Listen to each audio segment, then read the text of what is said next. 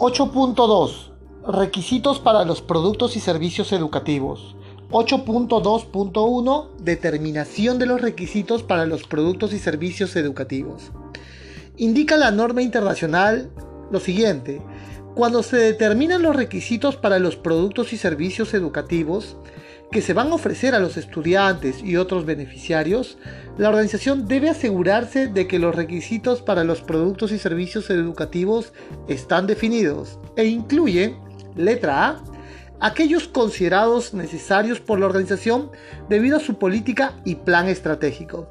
En ese sentido, vamos a determinar qué cursos, qué seminarios, qué talleres, qué laboratorios vamos a entregar y esto está en concordancia a nuestra política que dice que vamos a inculcar un conocimiento actualizado a nuestros estudiantes.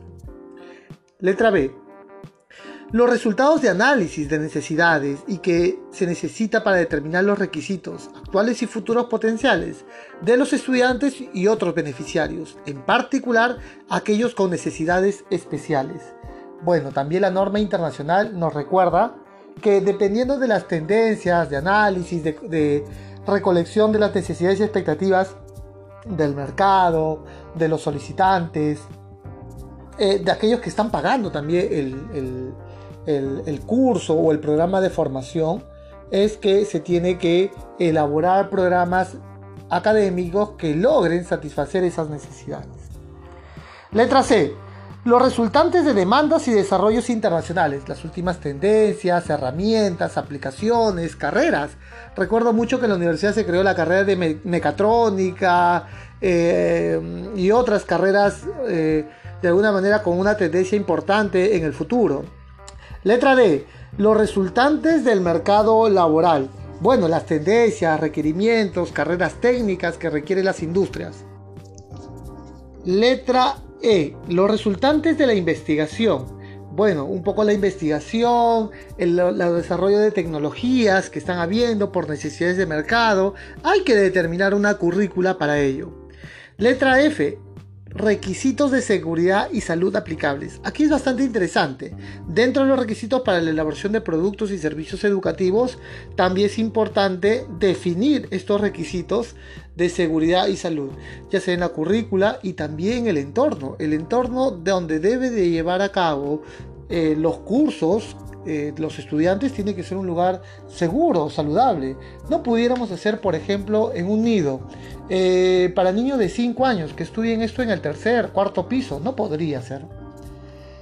Finaliza esta cláusula con la organización debe cumplir con las declaraciones acerca de los productos o servicios educativos que ofrece. Claro, es indicar a qué yo me comprometo. En esta currícula, este año, en este diploma, esta es la cantidad de cursos con la cantidad horaria que yo me comprometo a, a cumplir. Acá hay varias notas, ¿no? Nota 1. El análisis de necesidades implica una evaluación integral de las habilidades de aprendizaje de los estudiantes y puede incluir conocimientos y habilidades previos, estrategias de aprendizaje preferidas, necesidades sociales y emocionales, necesidades nutricionales especiales y ritmos biológicos de aprendizaje. Bueno, no es lo mismo estudiar de día que de noche. Veo algunos programas de formación que hacen de 6 y media a 10 y media de la noche. Hay todo un programa de análisis. Nota 2. En el contexto educativo, los requisitos para los productos y servicios educativos pueden determinarse en varias partes distribuidas en diferentes etapas del flujo del proceso operativo. Por ejemplo, requisitos tales como los resultados de aprendizaje definidos por la ley se identifican antes de que se preste el servicio educativo mientras que los requisitos con respecto a las necesidades específicas del estudiante dado solo puede determinarse después de que ha comenzado la provisión de servicios y se conoce el cohorte de los estudiantes, algo así como que el primer semestre, ¿no?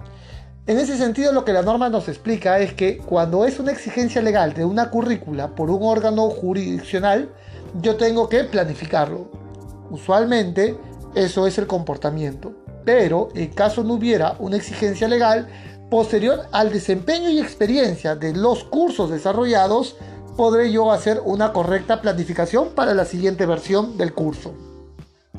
Nota 3. El análisis de las necesidades para los estudiantes con necesidades especiales puede incluir el análisis de trastornos de lectura, trastornos de expresión escrita, discapacidad matemática, discapacidad motora, deterioro auditivo y discapacidad visual.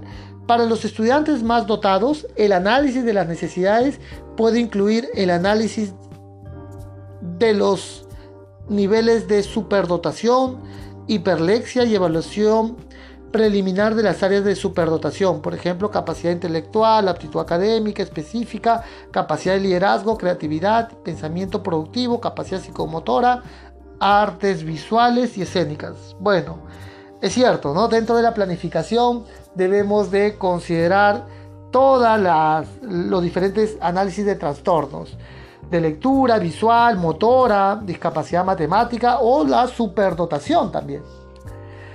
Muy bien, queridos alumnos, esto es lo que se tiene que elaborar dentro del análisis a lo cual tú te estás comprometiendo para el año académico en curso.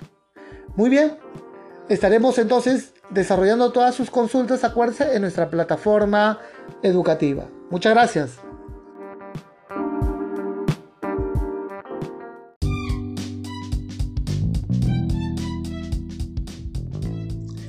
...8.2.2 Comunicación de los requisitos para los productos y servicios educativos. Indica la norma internacional lo siguiente. Comenzando con o antes de la entrega de los productos y servicios educativos, la organización debe notificar a los estudiantes y a otras partes interesadas pertinente y en su caso debe comprobar su entendimiento de los propósitos, formatos y contenido de los productos y servicios educativos que se proporcionan, incluidos los instrumentos y criterios que se utilizarán para su evaluación. En ese sentido, la norma lo que indica es que asegúrate de que están entendiendo los estudiantes cuál va a ser el contenido de los productos o servicios, es decir, cuáles son las limitaciones, ni más ni menos, para que si es que hubiera alguna inquietud, un interrogante, acá se pueda cubrir. A veces la afectación a la calidad se puede dar por un mal entendimiento o comprensión eh, sobre el curso que va a recibir el estudiante. Es por ello que es importante para la norma comunicar antes y lograr su entendimiento. Letra B los compromisos, las responsabilidades y la expectativa puestos a los estudiantes y otros beneficiarios. Bueno, ¿cuál es la participación que esperamos de ellos? Porque la organización educativa puede esforzarse en dar los productos, pero si ustedes no hacen los talleres, no revisan los videos, no participan en el foro, realmente habría poco, poca, poca entendimiento, poca participación. Letra C los medios por los cuales el aprendizaje logrado y la evaluación será reconocido y conservado como información documentada. Es decir, todos los canales que van a permitir una evaluación van a ser reconocidos y conservados, claro que sí, en el periodo de tiempo que se ha definido en la cláusula 7.5, conservación de la información documentada. Letra D los métodos que se utilizarán en caso de no conformidad o desacuerdo entre cualquier parte interesada y el sistema de gestión para organizaciones educativas. Bueno, los métodos que van a determinar, que van a, garantizar si es que hay un desacuerdo entre las partes, para que finalmente sea evaluada, para que finalmente sea tratada. Letra E. ¿Quién apoya el aprendizaje y la evaluación y cómo se apoyará? Bueno, un poco el contenido, un poco cómo se va a realizar esta evaluación, en qué periodo, quién va a ser el responsable. Letra F.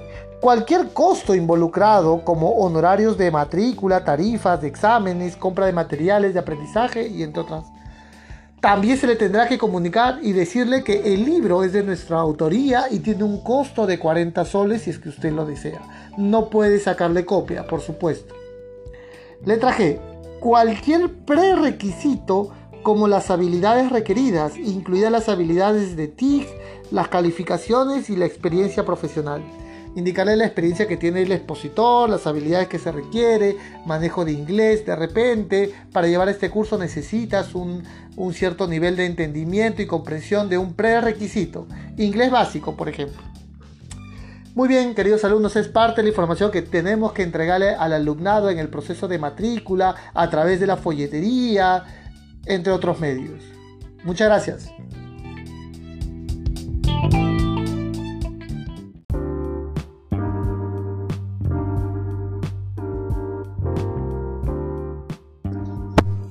...8.2.3...